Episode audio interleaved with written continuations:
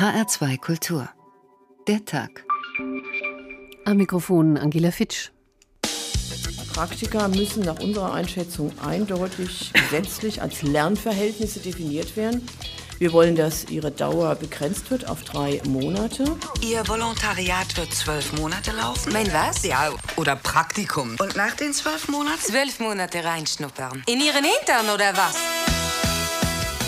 Ich bin seit acht Monaten Praktikantin und ich habe eine 60-Stunden-Woche ohne Entlohnung. Ich habe Medienjournalismus studiert, ja. Und jetzt mache ich bereits seit fünf Jahren ein Praktikum bei einer Fernsehshow. Und das für eine Praktikantengage von 250 Euro im Monat.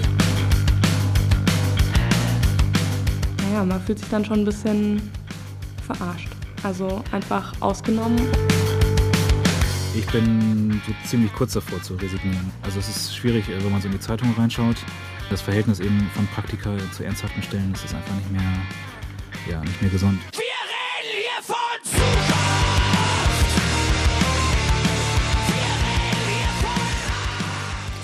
Eine sehr häufig gestellte Frage unter jungen Akademikern lautet, wie viele Praktika hast du denn schon gemacht? Und manchmal muss der Gefragte dann seine Finger zur Hilfe nehmen, abzählen, nachdenken und schließlich mit der anderen Hand weiterzählen und nachhelfen. Es soll Menschen geben, die nach dem erfolgreich abgeschlossenen Studium, nach den ersten Erfahrungen in der Praxis weitere Bewerbungen schreiben und schließlich immer wieder in einem Praktikum landen, statt auf dem Arbeitsmarkt einer festen Stelle nachzugehen. So sieht die Realität für hochqualifizierte Absolventen meistens in den Sprach- und Kulturwissenschaften aus. Dass man für das Leben lernt, haben wir von unseren Eltern gelernt. Und dass das Leben lebenslanges Lernen ist, das klingt so verzopft wie der vorangegangene Satz der Eltern, dass man für das Leben lernt. Natürlich lernt man immer für das Leben und immer etwas dazu, auch im Praktikum. Nur zu einem festen Arbeitsverhältnis führt das alles nicht. Auf die lange Zeit im Praktikantenstatus folgt das Hangeln von Job zu Job. Viele kommen aus solchen prekären Verhältnissen überhaupt nicht mehr heraus. Und weil heute der bundesweite Tag des Praktikanten ist, schauen wir mal, ob diejenigen, die hochqualifiziert und jung sind und auf ihr Leben im Praktikum. Einer davon ist Berang Samsami, promovierter Germanist und zurzeit Praktikant in unserer Redaktion. Wir haben ihn gebeten, uns von seinen diversen Praktika zu berichten. Du musst Praktika machen, sagte meine Freundin. Als promovierter Germanist ohne praktische Erfahrung hast du keine Chance.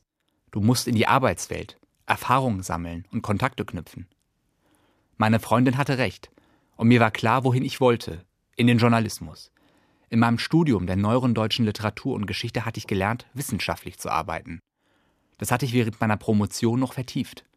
Aber schon während ich daran arbeitete, merkte ich, dass mir das nicht genügte. Ich wollte anders schreiben und lebensnäher sein. Als sich eine Möglichkeit ergab, journalistisch zu arbeiten, griff ich zu. Schon als Jugendlicher hatte ich mich bei Schülerzeitungen engagiert und nach dem Abi bei einer Lokalzeitung hospitiert. Es lag also nahe, nach der Uni hauptberuflich in den Journalismus zu gehen. Nach Abschluss meiner Promotion bewarb ich mich also um ein Volontariat. Doch schnell war klar, ohne Berufserfahrung hatte ich keine Chance. Ich musste quasi von vorn anfangen und Praktika machen. Da ich nach der Promotion erst einmal Arbeitslosengeld bezog, musste das Jobcenter vorher die Praktika bewilligen. Es akzeptierte, forderte aber auch, mich parallel um Arbeit zu bewerben, von der ich leben könnte. Das kann man von Praktika wirklich nicht sagen. Mein erstes absolvierte ich im Politikressort einer Tageszeitung. Drei Monate lang recherchierte ich, schrieb Nachrichten und führte Interviews, verfasste auch Buchkritiken für die Kultur. Meine Vorschläge gefielen den Kollegen. Ein kleines Gehalt, 500 Euro, gab es auch. Dass das bei Praktika aber nicht selbstverständlich ist, erfuhr ich erst später. Bei einer anderen Tageszeitung erhielt ich keinen einzigen Cent, auch keine Erstattung meiner Fahrtkosten. Immerhin war es dort möglich, auch nach dem Praktikum weiterzuschreiben. Meine Artikel wurden nach der Anzahl der gedruckten Zeilen bezahlt. Später, in einer Literaturagentur, wo ich unbedingt hospitieren wollte, nahm ich wieder in Kauf, dass ich gar nichts bekam. Hier arbeitete ich am selben Tisch, an dem meine Kollegen zu Mittag aßen. Ich las und lektorierte Manuskripte, schickte Autoren meist negative Bescheide und brachte täglich einen Stapel Briefe zur Post. Einmal bekam ich auch die Aufgabe, die Fahrzeugpapiere einer Kollegin bei den Behörden zu verlängern. Am Ende des Praktikums gab es dann ein Geschenk, einen Gutschein. Als Arbeitslose hast du ja viel Zeit, ins Kino zu gehen, sagte ein Kollege. Weitere Praktika machte ich unter anderem bei einem Verlag und einer PR-Agentur. Nicht überall geschah das mit einem Arbeitsvertrag. Wenn es einen gab, zahlte ich auch in die Rentenkasse ein. Wenig zwar, aber immerhin. Diese Erfahrungen zu sammeln war möglich, weil ich Arbeitslosengeld bekam. Als meine Freundin und ich zusammenzogen, war sie bereit, mich eine Zeit lang mitzufinanzieren. Ich bewarb mich fleißig weiter und war, zwei Jahre nach der Promotion, endlich an meinem Ziel. Seit Januar 2013 absolviere ich das Volontariat an einer Journalistenschule. Von einer Stiftung bekomme ich für die Zeit meiner Ausbildung ein Stipendium. So kann ich mich zurzeit sogar selbst finanzieren. Mein Fazit: Praktika muss man sich leisten können. Und sie sind unentbehrlich, um Kontakte zu knüpfen und in der Berufswelt Fuß zu fassen. Manche Erfahrungen waren grenzwertig. Aber mit jedem Praktikum wurde mir deutlicher, was ich wirklich tun will. Berang Samsani will Journalist werden und vermutlich werden wir ihn in ein paar Wochen mit den Worten verabschieden und wünschen ihm für die Zukunft alles Gute. So heißt auch ein Roman, in den es der Praktikant namens Jan Hesse geschafft hat, der sich von Praktikum zu Praktikum schleppt, stets getrieben von unsinnigen Motivationsfloskeln und dem beruhigenden Gefühl, Chancen zu nutzen. Sein Umfeld, scheinheilige Kollegen, fremde Zimmer, Schlafen auf irgendwelchen Sofas und die Frage, warum eigentlich die ständige Wiederholung. Geschrieben hat diesen Roman Sebastian Christ, Jahrgang 1981, Parlamentsredakteur der Huffington Post in Berlin und Absolvent der Deutschen Journalistenschule. Herr Christ, Sie haben selbst acht Praktika hinter sich. Haben Sie eins davon bereut? Hm, keines so wirklich. Also jedes einzelne hat mich weitergebracht. Ähm, es waren auch ganz, ganz unterschiedliche Praktika, wo ich in ganz unterschiedliche Bereiche reingeschaut habe. Bereiche, die ich mir auch selbst ausgesucht habe. Und ich empfand eigentlich jedes Praktikum selbst als Gewinn. Warum haben Sie nicht 15 gemacht? Auch das kommt vor. Weil ich mir vorher schon Gedanken gemacht habe zu einem gewissen Zeitpunkt meines Studiums, äh, wo ich eigentlich hin will mit dem, was ich journalistisch machen will. Mhm. Und äh, so kam eine gewisse Planung zustande, auch halt durch die Pflichtpraktika, die ich von der Journalistenschule aus machen musste. Und woran haben Sie gemerkt, dass es langsam reicht? Das war zum einen natürlich zeitlich bedingt. Ich habe ja irgendwann mein Studium auch beendet und mein letztes Praktikum habe ich parallel zu meinen Prüfungen gemacht. Und das war so ein Punkt, wo ich auch für mich selbst festgestellt habe, jetzt beginnt ein neuer Lebensabschnitt. Und jetzt sollte dieses Praktikumsleben auch vorbei sein. Ich meine, acht Praktika sind ja trotzdem eine Menge.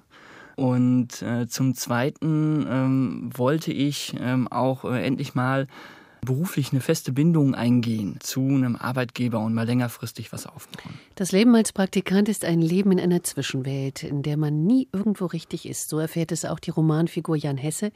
Warum haben Sie einen Roman geschrieben, um dieses Charakteristikum herauszuarbeiten? Bietet das wahre Leben nicht genug Stoff? Es waren davor ja schon sehr, sehr viele Reportagen zu dem Thema auch erschienen. Der erste journalistische Text zur Generation Praktikum ist ja 2005 erschienen bei der Zeit. Das war ja schon, glaube ich, vier Jahre bevor mein Buch erschienen ist. Was ich äh, machen wollte mit dem Roman war was anderes. Ich glaube, dass man äh, mit äh, Literatur keine faktische Wahrheit erzählen kann, wie das ein Journalist tut, sondern ich wollte so ähm, eine Art emotionale Wahrheit erzählen, vielleicht eine poetische Wahrheit, ja. Das ist vielleicht der passende Begriff dazu. Und das muss sich nicht immer an die Fakten halten. Also ich erzähle ja mit dem Roman auch nicht meine eigene Geschichte. Mhm. Ähm, aber ähm, es trifft so ein bisschen den Kern dessen, was viele Leute, glaube ich, bei dem Begriff Generation Praktikum empfunden haben. Also eine gewisse Entwurzelung, eine gewisse Aussichtslosigkeit, eine gewisse Perspektivlosigkeit, ähm, aber auch immer der schnelle Wechsel von Orten, von Personen, von Erlebnissen. Ihre eigene Geschichte haben Sie aber mit eingewoben, wenn ich das richtig verstehe, oder? Meine eigene Geschichte insofern, dass ich natürlich die Orte, ähm, die Städte äh, eingewoben habe, an denen ich meine Erlebnisse erlebt habe. Das schien mir damals, als ich meinen ersten Roman geschrieben habe, halt ähm, irgendwie ähm, logisch und authentischer aber meine eigenen Praktikumserlebnisse eher nicht. Was ist das wirklich Beschwerliche in diesem Leben als Praktikant? Ich glaube, das sind wirklich diese äh, ständigen Wechsel von Orten, von Personen und diese ständig sich neue einleben müssen, ja, dieses sich einfühlen müssen auf äh, neue Personen, neue Konstellationen, sich ständig wieder neu herantasten müssen und dann nach zwei, drei Monaten wieder die Taschen packen zu müssen. Ich glaube, das ist das wirklich Anstrengende dabei. Und wodurch entsteht der Drang, sich immer mehr zu qualifizieren, immer neue Praktika zu machen? Hm, wir hatten ja 2005, als dieser Artikel über die Generation Praktikum erschien, eine äh, sehr hohe Arbeitslosenquote. 5,2 äh, Millionen Menschen waren damals in Deutschland arbeitslos. Dann die ganzen Nullerjahre äh, hatten wir ja noch eine beständig hohe Arbeitslosenquote, auch danach noch. Mhm. Und äh, ich glaube, es war einfach ein latenter Druck auf junge Leute auch vorhanden, sich etwas selbst aufzubauen. Also nicht nur dahin zu treiben und in den Tag hineinzuleben, was ja auch schön ist und was auch sehr, sehr wertvoll ist und was der Persönlichkeitsbildung auch dient, sondern es war ein latenter Druck äh, von außen vorhanden, ähm, sich beruflich ähm, etwas aufzubauen. Und ich glaube, ähm, dass da bei vielen auch der Drang entstanden ist, sehr, sehr viele Praktika zu machen. Der Roman oder Ihr Roman ist 2009 geschrieben worden. In was für einer Situation haben Sie sich damals eigentlich befunden, als Sie diesen Praktikantenroman geschrieben haben? Das war genau die Situation, die ich vorhin beschrieben habe, diese ähm, späte Studienphase. Ja? Mhm. Ich habe angefangen mit den ersten Seiten, als ich äh, auf einer Couch gelebt habe, vier Wochen lang. Das war bei einem Freund. Da habe ich gerade meine letzten mündlichen Prüfungen an der Universität gemacht. Das war nach dem letzten Praktikum. Und ähm, das ist so eine Phase, ich glaube, das haben viele Studenten, ja, äh, wenn sie mit ihrem Studium aufhören. Da zieht man Bilanz, da geht was in einem vor, da resümiert man. Und äh, ich äh, für mich persönlich in der Situation habe mir Gedanken darüber gemacht, was jetzt wohl kommen wird, wenn ich dann ins richtige Berufsleben einsteige. Und ähm, habe natürlich mir auch Gedanken gemacht, was ähm, hinter diesen äh, Praktikumsbegriff stand, äh, den ich letztlich auch selbst gelebt habe. Und in der Situation habe ich angefangen zu schreiben. Ihre Romanfigur Jan Hesse sagt irgendwann diesen Satz, ständig dieses dämliche Umziehen, ständig den Bückling für irgendwelche Chefs machen und dabei immer noch freundlich lächeln. Auch so ein Praktikantenleben hat seine Regeln, die ihr wahrscheinlich schon lange nicht mehr kennt, weil es euch egal geworden ist, was da abgeht oder ihr nie dieses Scheißleben führen musstet. Welche Botschaft geben Sie dem Leser mit auf den Weg, Herr Christ? Also mit dem Roman äh, wollte ich den Lesern äh, die Botschaft mit auf den Weg geben, dass dieses äh, Optimierungsdenken, dieses äh, sich ständige Anpassen an die Wünsche anderer eigentlich ähm, etwas ist, äh, was ins Leere führt. Ja? Ähm, ich glaube, dass man ähm, beruflich vor allem dann vorwärts kommt, wenn man selbst für etwas steht und wenn man nicht nur für das steht, was andere von einem erwarten. Das ist das Erste. Und das Zweite ist, dass es dann ähm, nochmal darüber hinausgehend, dass das Berufliche ja auch nicht der Kern des Lebens ist. Und ähm, dass es auch keinen Sinn hat, äh, ständig umzuziehen, ständig neue Freundschaften zu knüpfen, sich Freundeskreise zu erarbeiten, nur weil das andere von einem erwarten. Ich glaube, das ist wichtig, dass man selbst glücklich wird äh, mit dem, was man macht und isst und tut. Haben Sie jetzt Ihren Traumjob gefunden? Ähm, ja, doch. Also es macht einen großen Spaß, hier in Berlin über Politik zu berichten. Es hat auch für mich selbst ein bisschen gedauert, bis ich das gefunden habe. Und ähm, natürlich war diese Suche auch nicht immer einfach. Aber am Ende ähm, habe ich echt einen tollen Job gefunden, mit dem ich recht glücklich bin. Sebastian Christ und sein Roman und wünschen Ihnen für die Zukunft alles Gute, ein Leben als Praktikant. Das wäre doch mal ein Ding, sich als Praktikant einfach ins Büro zu setzen und jede Aufgabe, die der Chef oder die Chefin einem übertragen will, mit den Worten abzulehnen, ich möchte lieber nicht. Die Folgen einer derartigen Verweigerung wären heute ganz andere sicherlich, als sie Herman Melville in seiner Erzählung Bartleby der Schreiber für jenen Sonderling mit Namen Bartleby erdacht hat. Bartleby ist das Gegenmodell eines umtriebigen, immer netten Praktikanten, der die Ärmel hochkrempelt und Botendienste erledigt. Bartleby, der neue Schreiber in einer Rechtsanwaltskanzlei, stürzt sich fleißig, aber mechanisch in die eintönige Arbeit. Auf eine Zeitungsanzeige hin stand eines Morgens ein steifleinener junger Mensch auf der Schwelle meiner Kanzlei. Denn es war Sommer und die Tür stand offen. Ich sehe seine Gestalt noch heute vor mir, ausdruckslos sauber, erbarmungswürdig achtbar, hoffnungslos einsam. Es war Bartleby.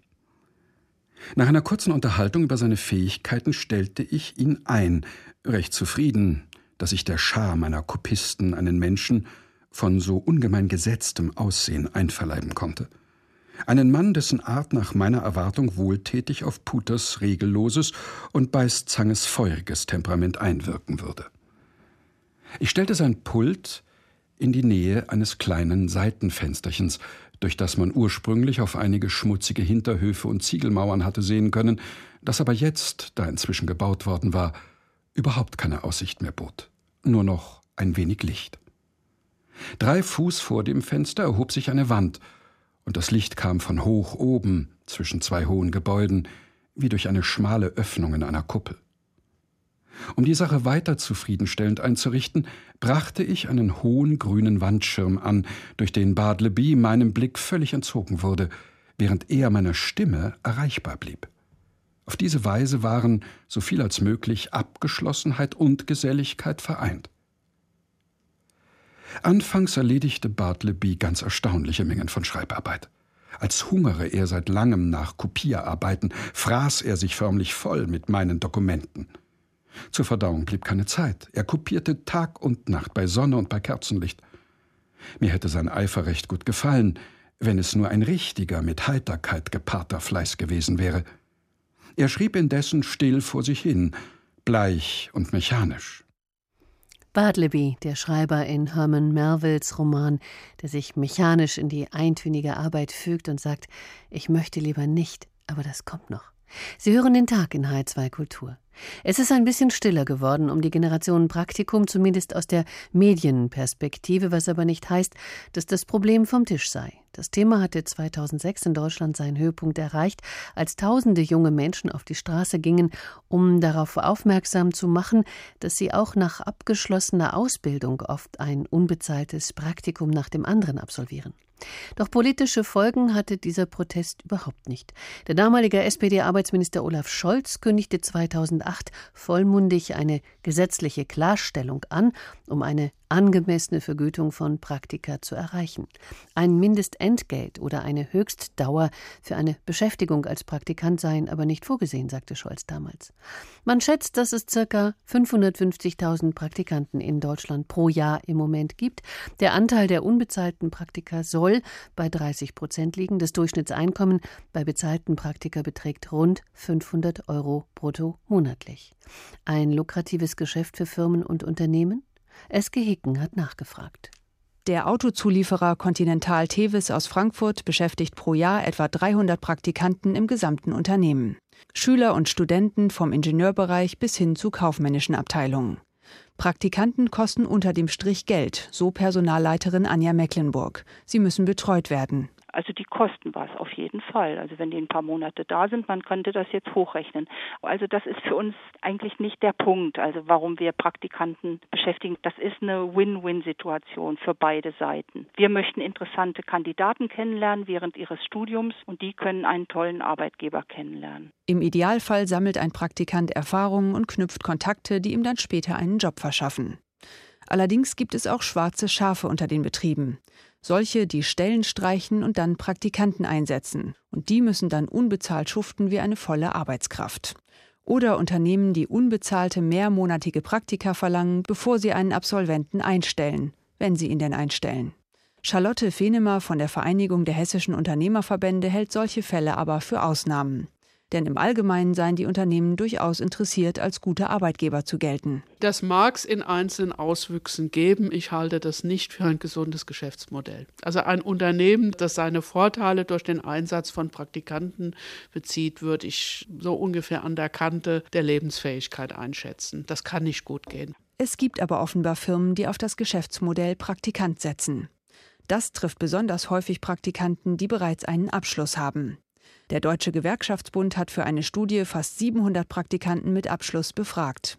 Ergebnis: Gut 80 Prozent von ihnen ersetzten eine vollwertige Arbeitsstelle. Und einen Job gab es nach dem Praktikum nur selten. Nur gut 20 Prozent der Befragten wurden übernommen. Einige Branchen haben einen besonders schlechten Ruf, so DGB-Jugendsekretär Florian Hackenmiller. Also wir stellen fest, dass gerade in Werbeagenturen, auch im Pressebereich, Kommunikationsagenturen, dass es ein ganz schwieriger Bereich ist, dass da äh, durchaus die Ausbeutung höher ist als im industriellen Sektor zum Beispiel oder auch bei ja, Anwaltskanzleien. Da ist es durchaus eher eine bessere Situation für Praktikanten. Die Unternehmen haben auf die Kritik reagiert mit der freiwilligen Initiative Fair Company. Ein Kriterium, keine Vollzeitstelle darf durch Praktika ersetzt werden.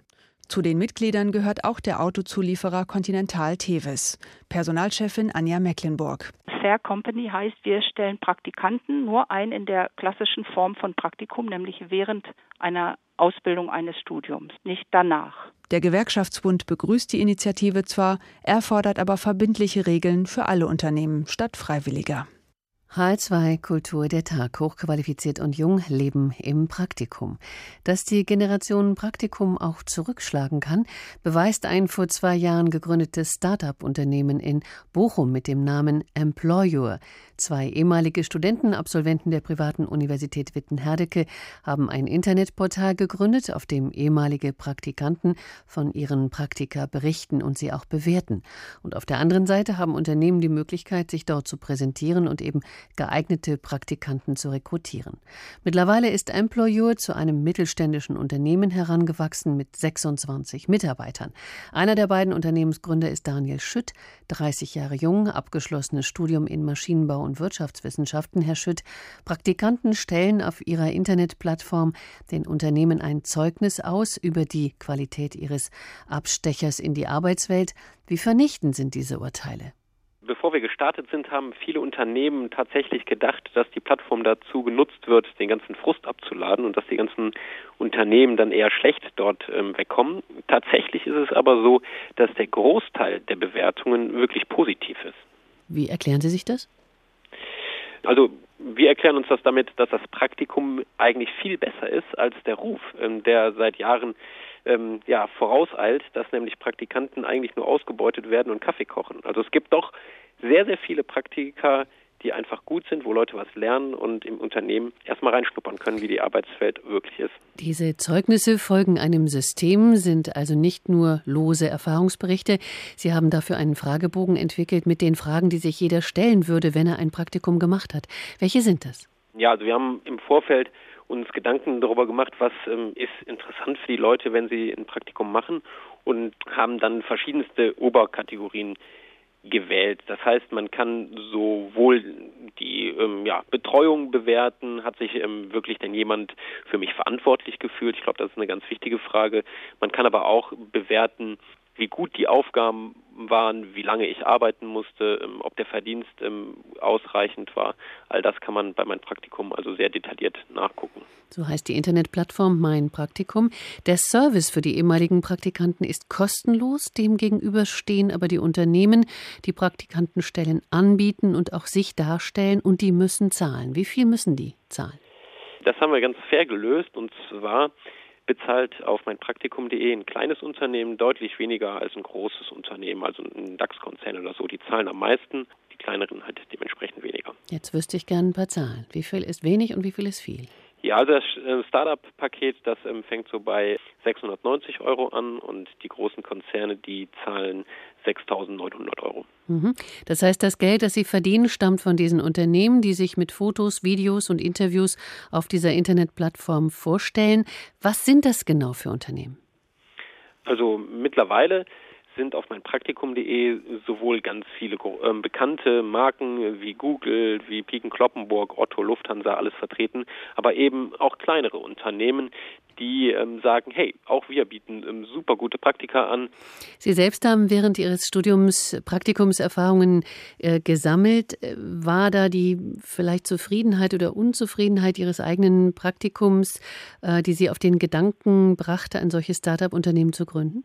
Ja, da ich zwei Studiengänge ähm, gemacht habe, habe ich dementsprechend auch ähm, viele Praktika gemacht. Viele Praktika absolviert, genau. Und zwar mhm. auch in großen und in kleinen Unternehmen. Und ich finde, man kann gar nicht sagen, ähm, Praktika in einem Konzern sind ähm, eher weniger gut oder in einem kleinen Unternehmen ist die Wertschätzung viel höher. So Pauschalurteile, finde ich, kann man gar nicht machen. Und das bestätigt ähm, eigentlich auch jedes Gespräch, das wir mit Praktikanten führen, weil es halt wirklich darauf ankommt, wer bin ich und was habe ich für Vorstellungen. Also wenn ich zum Beispiel am Anfang des Studiums bin und gerade mein erstes Praktikum absolviere, dann mag ich vielleicht ja eine etwas engere Betreuung haben und bin auch froh, wenn ähm, ich ein bisschen mehr kontrolliert werde und mir ständig einer über die Schulter guckt. Aber wenn ich jetzt im Master nachher bin, schon ein paar Praktika hinter mir habe und jetzt irgendwie das dritte oder vierte Praktikum schon mache, dann möchte ich diese enge Betreuung irgendwie nicht haben, weil ich weiß, wie es funktioniert und wie der Hase läuft dann würde ich einfach ein Projekt bekommen, eine große Aufgabe und dann einfach mal ein paar Wochen ja in Ruhe gelassen werden, in Ruhe daran arbeiten und das dann eventuell nach ein paar Wochen einfach der Abteilung vorstellen. Die Unternehmen werden auf dieser Plattform bewertet. Sie sagen, sie werden nicht an den Pranger gestellt. Es geht nicht nur um gut oder schlecht, aber wie sehr spornt das Ihrer Auffassung nach die Unternehmen an, Praktika für Hochschulabsolventen eben nicht zum Kaffeekochen und für Bodengänge zu missbrauchen? Also wir können schon erkennen, dass die Unternehmen die Plattform sehr ernst nehmen. Also es kann kein Unternehmen, egal wie viel es zahlt, eine Bewertung löschen oder eine Bewertung korrigieren mhm. oder umändern. Ähm, es ist noch nicht mal möglich, wie bei anderen Plattformen, dass ein Unternehmen Stellung bezieht zu einer Bewertung, weil wir nicht wollen, dass das nachher in so einer Rechtfertigungsorgie dann ausartet. Das heißt, Einfluss auf die Bewertungen haben die Unternehmen null. Aber Sie ähm, schon. Wir schon, ja. Also jede Bewertung, die reinkommt, die wird geprüft, da wird geguckt, werden da Firmengeheimnisse eventuell verraten, werden namentlich Leute genannt oder ähm, werden wirklich Beleidigungen ausgesprochen. Das wird natürlich dann gelöscht, auch mit der Anmerkung, dass die ähm, Redaktion dort ähm, eine Zeile oder einen Satz gelöscht hat. Ansonsten wird an den Bewertungen nichts vorgenommen. Das ist ja auch das Herzstück des ganzen Portals, diese vielen Freitexte. Mhm. Wie sehr verspricht sich die Wirtschaft von Ihrer Geschäftsidee neue Impulse für die Rekrutierung von jungen Fachkräften? Ah, ich weiß nicht, ob diese Plattform jetzt ähm, die ganze Wirtschaft ähm, großartig ähm, verändern wird, aber es ist schon generell die Tendenz zu sehen, dass solche Portale im Internet, wo ja einfach eine authentische Meinung wieder gespiegelt wird, in erster Linie dazu genutzt werden, um interne ähm, ja, Prozesse zu optimieren, zum Beispiel um die Betreuung zu optimieren, um einfach mal den Spiegel sich selber vorzuhalten. Früher haben die Unternehmen ähm, quasi die Arbeitgebermarke kreiert und nach außen kommuniziert und gesagt, so sind wir. Und heute wird ein Arbeitgeber-Image halt von vielen mitkreiert und das Unternehmen an sich kann nur noch als ähm, Moderation dienen. Aber auf diese Weise machen Sie den Arbeitsagenturen ein bisschen Konkurrenz, oder? Ähm, ja, das kann man so sagen, sicherlich. Ähm, wir versuchen halt die Stellenanzeigen ähm, zu verbinden mit wirklich richtig authentischen Einblicken hinter die Kulissen, so dass man sich ähm, neben der Stellenanzeige noch mehr Informationen zu Rate ziehen kann und so einfach ja ein umfassendes Bild sich davon machen kann, ob ich in dem Unternehmen reinpasse, ob mir das zusagt und ob ich da glücklich werden möchte. Die Initiative Mittelstand hat Ihnen 2011 den äh, IT-Innovationspreis verliehen. Wie gehen Sie damit um? Ja, das hat uns natürlich extremst gefreut, gerade weil wir zu dem Zeitpunkt, wo wir den Preis gewonnen haben, natürlich noch gar nicht so lange am Markt waren und das Produkt auch noch relativ jung war. Wenn man dann in so einer Phase so einen Preis bekommt, das bestärkt einen natürlich ähm, enorm, dann so weiterzumachen und den Weg weiterzugehen. Sagt Daniel Schütt vom Unternehmen Employeur, einer Praktikumsbörse im Internet. Hochqualifiziert und jung, so lebt der Mensch als Praktikant, eifrig, fleißig, emsig, gut gelaunt und immer höflich. So anders kommt Bartleby daher. 1853 schrieb Herman Melville seine Erzählung über den Kanzleischreiber Bartleby, der sich den Anforderungen des Kanzleilebens mit dem Satz entzieht: Ich möchte lieber nicht. Am dritten Tag wohl, an dem er bei mir war und bevor sich noch die Notwendigkeit ergeben hatte, die von ihm gelieferten Schreibarbeiten zu kollationieren, wollte ich einen kleinen Vorgang, an dem ich eben arbeitete, rasch zu Ende bringen und rief kurzerhand nach Bartleby. Da ich es eilig hatte und begreiflicherweise daran gewöhnt war, dass meinen Wünschen sofort entsprochen wurde, hielt ich den Kopf tief über die Unterschrift auf meinen Schreibpult gebeugt und streckte nur, vielleicht etwas ungeduldig, die rechte Hand mit der Kopie seitwärts aus, damit Bartleby, wenn er aus seinem Versteck hervorkäme, sogleich danach greifen und ohne den geringsten Verzug ans Werk gehen könnte.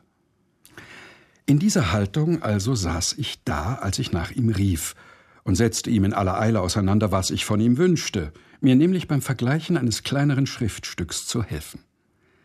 Man stelle sich meine Überraschung, ich muss schon sagen, meine Bestürzung vor, als Bartleby ohne sich aus seiner Klause zu rühren, mit selten sanfter, fester Stimme zur Antwort gab Ich möchte lieber nicht.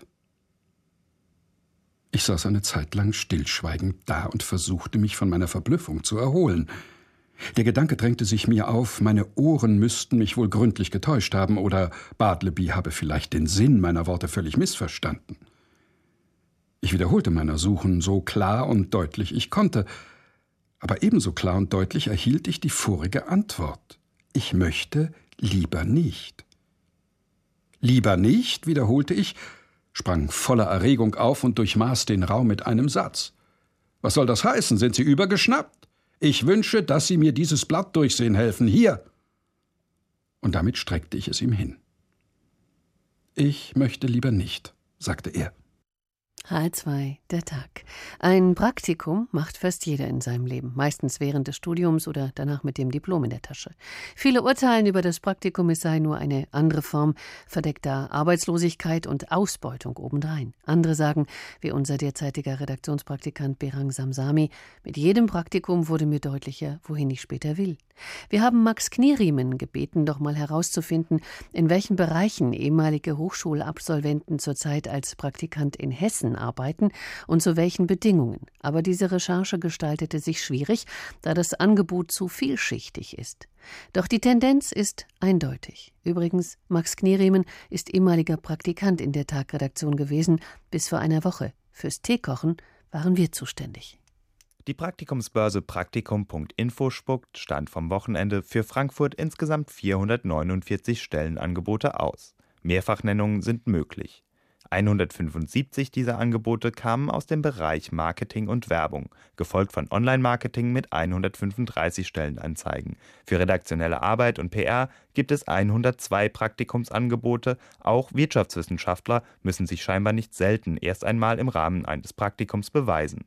110 Stellen werden im Bereich Vertrieb, Handel und Einkauf geboten. Immerhin 88 Anzeigen suchen Bewerber für kaufmännische Berufe und Assistenzstellen. Dieser Eindruck deckt sich weitestgehend mit den Zahlen, die die gewerkschaftsnahe Hans-Böckler-Stiftung in einer Studie 2011 herausgearbeitet hat. Die Fachrichtung des Studienabschlusses hat wesentlichen Einfluss auf die Häufigkeit, Art und Funktion eines anschließenden Praktikums.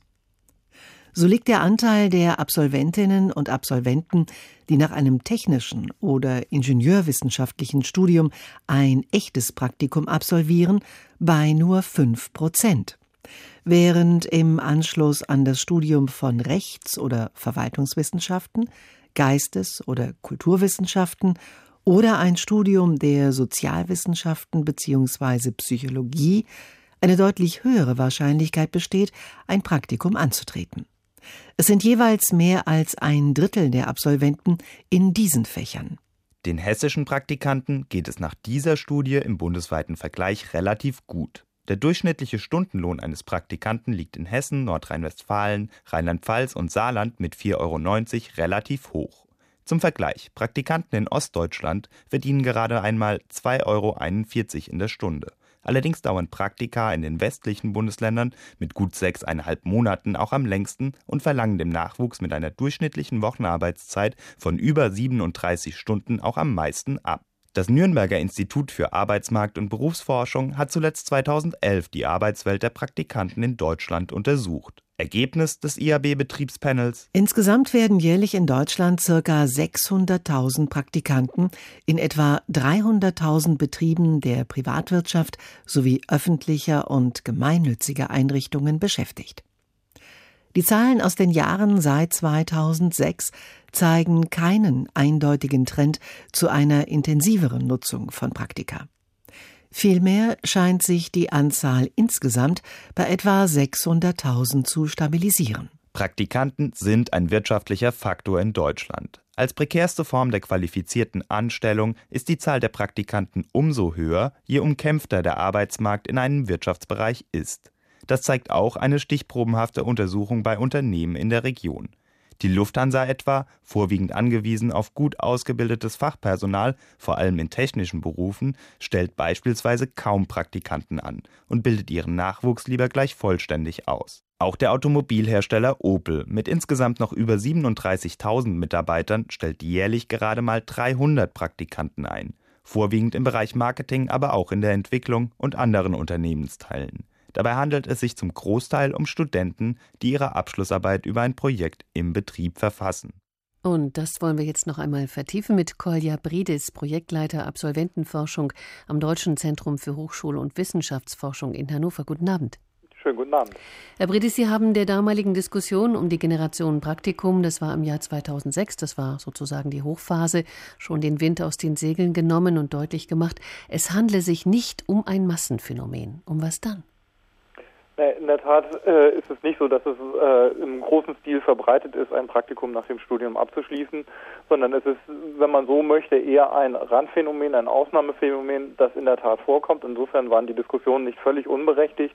Allerdings war es eben über alle Hochschulabsolventinnen und Absolventen gesehen eher die Ausnahme denn der Regelfall, denn wir konnten und können immer so in der Größenordnung von ungefähr einem Sechstel Personen feststellen in unseren Untersuchungen, die ein Praktikum nach dem Studium machen. Dass es aber miese Praktikumsbedingungen gibt, das zweifeln Sie nicht an. So etwas zweifeln wir mit unserer Studie nicht an. Das haben wir damals nicht getan, würden wir auch heute nicht tun.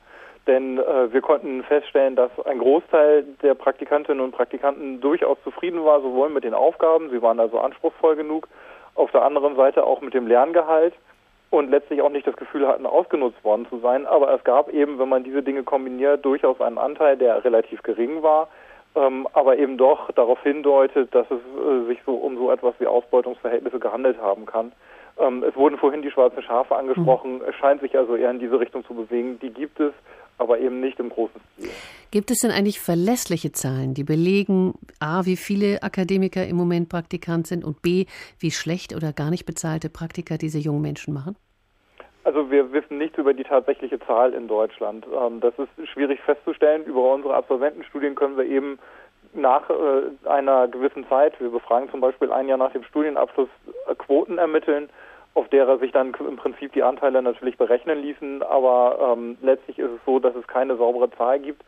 Ähm, und auch über die bezahlten äh, Praktika weiß man relativ wenig. Das hängt einfach damit zusammen, dass ja nicht alle immer sozialversicherungspflichtig sind und entsprechend auch gar nicht gemeldet werden, sodass man das zum Beispiel über solche Daten gar nicht identifizieren kann. Gibt es denn Ihrer Kenntnis nach Anzeichen dafür, äh, dass viele Akademiker sich nur oder äh, über schlecht oder gar nicht bezahlte Praktika in den Arbeitsmarkt eingliedern können? Also das ist eher der Ausnahme denn der Regelfall. Wir äh, sehen, dass es diese Praktika gibt. Wir sehen, dass sie im Regelfall, wenn es sie dann gibt, ähm, bis zu drei Monate dauern. Also rund die Hälfte macht ein Praktikum von einem Monat. Äh, von drei Monaten ähm, und geht dann äh, danach in Erwerbstätigkeiten über, aber nicht unbedingt auch an der Stelle, wo sie vorher äh, ihr Praktikum gemacht haben, sondern wechseln durchaus auch zu anderen Arbeitgebern. So etwas wie eine dauerhafte äh, Praktikumschleife, die ja durchaus auch diskutiert wurde vor einigen Jahren, mhm. können wir eigentlich nicht feststellen. Im Regelfall ist es mit einem Praktikum nach dem Studium getan. Ja, wir haben heute schon von unserem Praktikanten gehört, dass er fünf Praktika beispielsweise gemacht hat. Also ja. es gibt diese Menschen schon, die das tatsächlich tun. In Aber der Tat, in der Tat. Ich finde es interessant, dass man dort feststellen konnte, bei den Beispielen, die Sie gebracht haben, dass die vor allen Dingen auch im Medienbereich mhm, waren. Das, genau. Das war etwas, was wir in unserer Studie damals auch feststellen konnten, dass gerade der Mediensektor überdurchschnittlich stark ähm, mit Praktikanten besetzt ist. Also es scheint in gewisser Weise durchaus auch ein Phänomen zu sein, was gerade in dieser Branche sehr, sehr stark äh, und eben auch intensiv verbreitet ist. In anderen Ländern der Europäischen Union haben es Akademiker äh, schwer, auf dem Arbeitsmarkt Fuß zu fassen und suchen verstärkt äh, auch in Deutschland nach einer entsprechenden Arbeit. Auch da äh, gibt es eigentlich nur Schätzungen, wie viele Menschen das tatsächlich betrifft. Aber wie sehr machen, sag mal, EU-Wanderarbeiter den Absolventen hierzulande Konkurrenz? Also das können wir eigentlich im Moment noch nicht so richtig äh, feststellen, weil wir da noch keine wirklich verlässlichen Untersuchungen drüber haben. Auf der anderen Seite ist es ja nicht so, dass man äh, problemlos nach Deutschland kommen kann ähm, ohne irgendwelche Voraussetzungen. Das heißt, äh, im Regelfall muss die Sprache ja schon in einem gewissen Maße beherrscht werden, um sich hier in Arbeitsprozesse integrieren zu können ähm, und natürlich auch in das sonstige Leben. Äh, insofern sollte man nicht davon ausgehen, dass wir die große Akademikerschwemme bekommen. In der Tat gibt es sicherlich Bereiche, in denen es vielleicht etwas attraktiver ist. Dort, wo die Arbeitszusammenhänge internationaler sind, äh, mag das durchaus äh, so sein. Allerdings würde ich nicht davon ausgehen, dass wir jetzt massenhaft Hochqualifizierte aus Spanien, Italien, Portugal nach Deutschland zugewandert bekommen werden die nächste Zeit. Und welche Nebenwirkungen, sage ich mal, bringt die Bologna-Reform mit sich? Nach drei Jahren haben die jungen Akademiker äh, ihren Bachelor und stehen, äh, sofern sie nicht ihr Diplom dranhängen, dem Arbeitsmarkt dann zur Verfügung. Machen die dann auch erstmal ein Praktikum, ein Praktikum nach dem anderen oder versuchen die es gleich richtig anzugehen mit einem, ich sag mal, zeitlich befristeten Arbeitsvertrag? Die versuchen es in der Regel tatsächlich in, in eine normale Beschäftigung zu kommen. Wir können feststellen, dass wir natürlich auch bei Bachelors jetzt äh, das Praktikum haben, was dann nach dem Studium gemacht wird. Allerdings äh, muss man da sagen, die meisten studieren ohnehin weiter und gehen in den Master. Also die Übergangsquoten liegen dort je nach Fach und nach Hochschulart, aber immer so über alle gesehen ungefähr bei zwei Dritteln. Das heißt, es probiert überhaupt nur ein Drittel in die Erwerbstätigkeit zu gehen. Und da können wir eigentlich sehen, dass die Praktikantenquoten sich dadurch auch nicht großartig verändert haben gegenüber den alten Abschlüssen. Sagt Kolja Brides, Projektleiter Absolventenforschung am Deutschen Zentrum für Hochschul- und Wissenschaftsforschung in Hannover. Haben Sie vielen Dank. Und jetzt hören wir noch mal, was Bartleby macht, der junge Mann, der bei einem Anwalt an der Wall Street einen Job als Hilfskraft gefunden hat. Im dritten und letzten Teil, den wir für Sie herausgesucht haben, will der Rechtsanwalt ihn loswerden. Mit der Zeit musste ich mir eingestehen, dass überall im Kreise meiner Geschäftsfreunde geflüstert und getuschelt wurde, was ich da für eine seltsame Kreatur in meiner Kanzlei beherbergte. Das war für mich doch sehr quälend und unangenehm. Der Gedanke dämmerte in mir auf, dass Bartleby womöglich uralt werden, in alle Ewigkeit meine Kanzlei bewohnen und meine Autorität in Frage stellen könnte. Er würde meine Besucher erschrecken und auf meinen geschäftlichen Ruf ein übles Licht werfen. Er würde als eine Art Spuk meines Geschäftlokals gelten, würde dabei bis zum Schluss mit seinen Ersparnissen Leib und Seele zusammenhalten, denn was brauchte er schon noch keine fünf Cent am Tag? Und mich womöglich noch überleben? und mit dem Rechte seiner beständigen Anwesenheit Ansprüche auf meine Kanzlei erheben. Diese und andere düstere Ahnungen bedrängten mich mehr und mehr, und dazu kamen meine Freunde mit ihren unablässigen, unbarmherzigen Bemerkungen über die Erscheinung in meinem Büro. Kurz, es kam in mir zu einer großen Wandlung. Ich beschloss, alle Kraft zusammenzunehmen und mich ein für allemal von dem unerträglichen Alb zu befreien. Bartleby, der Schreiber, die Geschichte einer Verweigerung, die übrigens tödlich endet. Sie hören den Tag in H2 Kultur. Praktikant zu sein ist kein typisch deutsches Phänomen. In Portugal wird die Generation der gut ausgebildeten Jungakademiker, die sich von der Politik zunehmend ausgegrenzt fühlen, Generation in der Klemme genannt. In Griechenland werden sie als Generation 700 bezeichnet, in Italien als 1000 Euro Generation. Dabei sind nicht nur die Zahl und die Bedeutung der Praktika in Unternehmen auffallend, sondern auch die Praktika bei Rechtsanwälten, bei Wirtschaftsprüfern, Notaren und bei Architekten. Junge Studienabsolventen sind nach dem Studienabschluss zu einem solchen Praktikum unter der Obhut eines eingetragenen Freiberuflers verpflichtet, mit Dauer von zwei bis drei Jahren. Und das führt zwangsläufig zum Wohnen im Hotel Mama, wie Karl Hoffmann berichtet. Mitten im tosenden Verkehr von Neapel steht ein Dutzend junger Leute mit Plakaten. Lavoro steht drauf, Arbeit. Amedeo ist wütend. Unsere Politiker geben für sich das Geld mit vollen Händen aus, öffentliche Gelder, die allen gehören. Und wir stehen auf der Straße. Ist das vielleicht gerecht? Was bleibt uns da noch übrig? Sollen wir uns vielleicht aus dem Fenster stürzen? Verzweifelter Protest von Arbeitslosen in Neapel. Hier wie im restlichen Süditalien haben nicht mal 50 Prozent der jungen Leute unter 30 Jahren einen Job. Die Folge, der Andrang auf die wenigen Arbeits- und Ausbildungsplätze ist enorm. Und junge Leute arbeiten auch zu miserablen Konditionen. Zur Not sogar illegal und ohne Bezahlung. Paolo ist auf eine Hotelfachschule gegangen mit obligatorischem Praktikum. Dabei hatte Paolo Glück.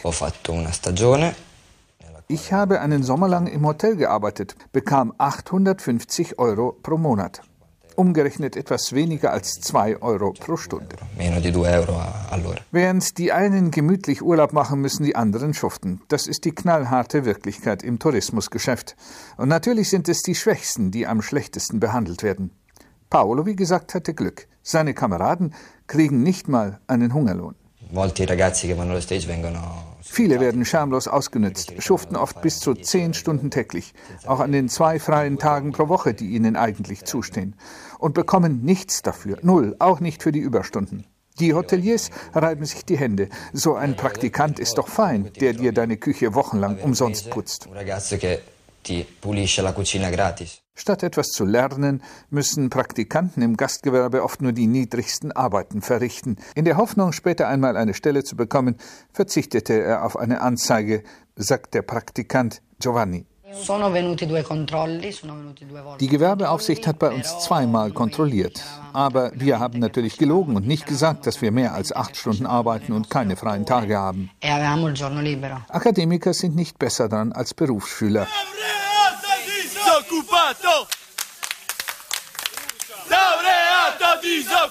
Laureato disoccupato. 20 Prozent der jungen Akademiker sind in Italien arbeitslos. Laura Aimo hat Philosophie studiert und sogar einen Doktortitel. Sie ist 28. Kaum hatte ich meine Doktorarbeit fertig, habe ich zwar weiter an der Uni als Praktikantin gearbeitet, aber keinen Pfennig dafür bekommen. Ich würde wenigstens so viel verdienen wollen, dass ich auf eigenen Füßen stehen kann, statt immer nur vom Geld meiner Eltern zu leben, wie die allermeisten von uns. Immer mehr Italiener werden buchstäblich alt, ohne jemals das Elternhaus verlassen zu haben. Besonders schwer haben es Juristen. Vor ihrem Staatsexamen müssen sie oft jahrelang als Praktikanten in fremden Kanzleien ihr Dasein fristen. Keine Arbeit, sondern Sklaverei, sagt die 30-jährige Laura. Für eine Arbeit wird man ja eigentlich bezahlt. Das Praktikum machst du aber umsonst. Und wie viel musst du arbeiten?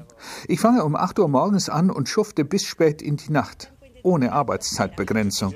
Mein Dominus, mein Herr, so lassen sich die Kanzleichefs nennen, sagte mir kürzlich, du kannst nach Hause, wenn du mit der Arbeit fertig bist. Das war um 10 Uhr abends.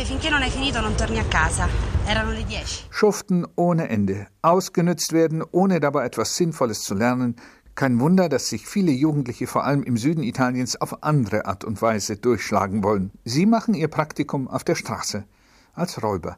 Vincenzo, 21 Jahre alt, stammt aus einem Mafiaviertel von Neapel. Ich bin kaum zur Schule gegangen. Mit 15 überhaupt nicht mehr. Arbeiten war auch nichts für mich. So bin ich schließlich auf Abwege geraten. Ich komme gerade aus dem Gefängnis, saß dreieinhalb Jahre wegen eines bewaffneten Raubüberfalls. Ich hatte zwar nur eine Spielzeugpistole, aber ich hatte das ja schon als Minderjähriger mal gemacht. Früh übt sich, wer ein Meister werden will.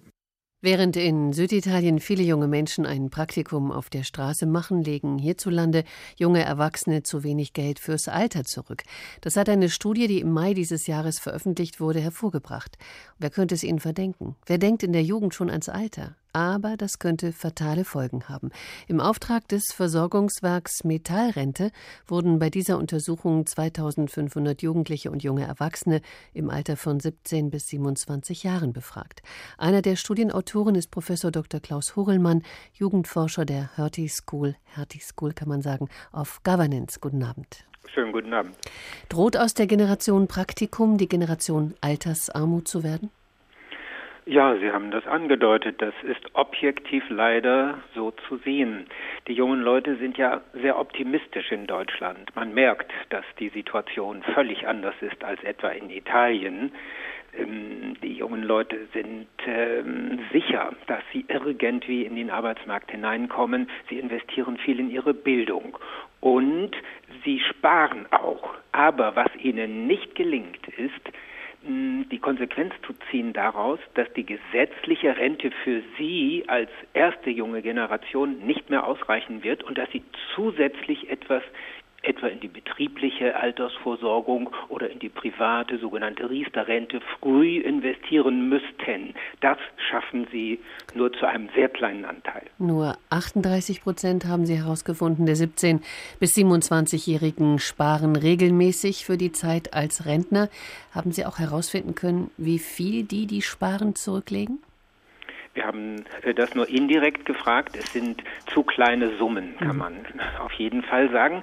Also das Problem ist, in diesem frühen Alter zwischen 17 und 27, wenn man da das Geld hat oder hätte und wenn man dann auch nur einen kleinen Betrag von 10 oder 20 Euro im Monat für eine betriebliche Altersversorgung oder für eine private Rentenversicherung zurücklegen könnte, dann wäre das natürlich 40 Jahre später eine richtige, ernstzunehmende große Summe. Mhm. Dieser Mechanismus ist den jungen Leuten nicht ganz klar, aber vor allem, sie trauen dem Ganzen nicht. Sie sehen nicht, wie sie 40 Jahre voraus Geld anlegen sollen, was ihnen dann noch sicher zur Verfügung steht, wenn das nicht beim Staat liegt. Ja, und möglicherweise hat diese Generation auch äh, aus guten Gründen kein Vertrauen in die Finanz- und Bankenwelt und legt deshalb auch nicht zurück. Könnte das sein? Natürlich kann das sein, denn das ist ja die junge Generation, die ganz hautnah in der Zeit, wo es bei Ihnen drauf ankommt und drauf ankam, die Finanzkrise und die Eurokrise erlebt hat, die gespürt hat, wie unsicher das zurückgelegte Geld auf Banken sein kann, dass das von heute auf morgen verschwunden sein kann. Das ist bei den jungen Leuten natürlich nicht spurlos vorbeigegangen und deswegen zeigt diese Studie auch sehr deutlich, die jungen Leute in Deutschland, Jugendliche, junge Erwachsene, sie möchten, dass der Staat sich intensiver beteiligt. Sie wollen nicht privat die Verantwortung dafür tragen, ob sie später einmal äh, zur Generation Altersarmut gehören oder nicht, sondern sie möchten geleitet sein, sie möchten eine öffentliche Kontrolle für das haben, was sie da an Geld anlegen. Das heißt, sie setzen auf den Staat, der es schon richten wird. Das kann man gar nicht so sagen. Sie sind durchaus damit einverstanden, dass der Staat, also die gesetzliche Rentenversicherung, für Sie in 40 Jahren nur etwa 40 Prozent des früheren Bruttoeinkommens zur Verfügung stellen kann. So sieht ja im Moment ungefähr die Rechnung aus. Mhm. Das akzeptieren Sie, das muss man mal sich äh, klar machen. Also es ist die erste Generation, die vor dieser Situation steht in Deutschland in der Nachkriegszeit. Aber äh, Sie äh, möchten gerne eine Unterstützung, um die weiteren, sagen wir einmal 20 Prozent, die noch fehlen zur Absicherung im Alter, um die sicher anlegen zu können. Und da sind Ihnen die, heutige, die heutigen Angebote einfach zu freischwebend. Herr Professor Hohlmann, Sie haben es bei dieser repräsentativen Umfrage mit jungen Menschen zu tun gehabt. Sie haben gesagt, die optimistisch in die Zukunft blicken, obwohl äh, die wirtschaftlichen Aussichten äh, von Ihnen und auch Deutschlands äh, durchaus skeptisch einzuschätzen sind. Woher kommt dieser Optimismus und wie äußert er sich? Ja, das ist ein Optimismus, der sich auf die nächste Phase des Lebens konzentriert. Und äh, das ist die des Berufseintritts und der Familiengründung. Und da haben wir diese persönlich so zukunftsträchtige Haltung bei der Mehrheit der jungen Leute. Es ist übrigens nicht 100 Prozent, die das so sehen, sondern etwa 20 Prozent hm. sind sehr, sehr skeptisch. Das darf man nun gar nicht vergessen äh, und ahnt, dass es problematisch wird. Aber der Optimismus im Unterschied zu Italien, zu Spanien, der bezieht sich darauf, dass es so aussieht, dass die nächste Etappe genommen werden kann, dass man also endlich wieder in den Beruf hineinkommt. Das ist das Wesentliche, was die jungen Leute im Auge haben, dass dabei die Wirtschaft insgesamt kippelig ist, dass auch die Finanzlage im Euroraum noch unsicher ist. Das ist den jungen Leuten durchaus bewusst, aber das verdrängen sie, das überspielen sie, das wollen sie so ohne weiteres nicht an sich heranlassen. Das heißt, wenn diese Generation, Sie haben es angesprochen, in den Ruhestand geht, dann kann sie sich nicht mehr darauf verlassen, dass die gesetzliche Rente im Alter für ihr Auskommen sorgen wird. Das heißt, diese Generation setzt auch nicht darauf äh, und Sie setzen auch nicht darauf, äh, dass die sich von sich aus aktiv wird und für das Alter vorsorgt? Nein, und das können viele von denen noch gar nicht, weil sie ein viel zu kleines Einkommen haben, weil sie auch in Deutschland vielleicht nur ein Praktikum äh, absolvieren und ein sehr kleines Einkommen haben, weil da gar kein Spielraum zu sein scheint, dafür Geld zur Seite zu legen. Insgesamt bräuchten wir nach Auffassung der jungen Leute, und ich glaube, das kann man auch fachlich unterstreichen, eine bessere betriebliche Altersversorgung, die man aber nicht persönlich initiieren und einleiten muss, sondern die das Unternehmen automatisch anbietet, ein Kollektivmodell. Und wir bräuchten das auch bei der privaten Rentenversicherung. Also hier sind deutliche Verbesserungen der Angebote notwendig, sagen die jungen Leute. Ich kann das nur unterstreichen, denn sonst marschieren wir wirklich, oder die jungen Leute besser gesagt, auf eine Generation Altersarmut zu. Deswegen haben wir die Studie auch genannt von der Generation Praktikum zur Generation Altersarmut, Fragezeichen, um dieses Risiko anzudeuten. Professor Dr. Klaus Vogelmann, Jugendforscher der Hertie School of Governance, haben Sie vielen Dank. Es ist stiller geworden um die Generation Praktikum, zumindest aus der Medienperspektive, haben wir heute festgestellt und versucht, dem Alarmismus vergangener Zeiten Fakten statt Fiktionen entgegenzusetzen. Es wird ihn geben, den ein oder anderen Praktikanten, dem am Ende seines Praktikums kurz vor dem Beginn des Neuen gesagt wird, und wir wünschen Ihnen für die Zukunft alles Gute. Ich wünsche Ihnen einen angenehmen Abend. Mein Name ist Angela Fitsch.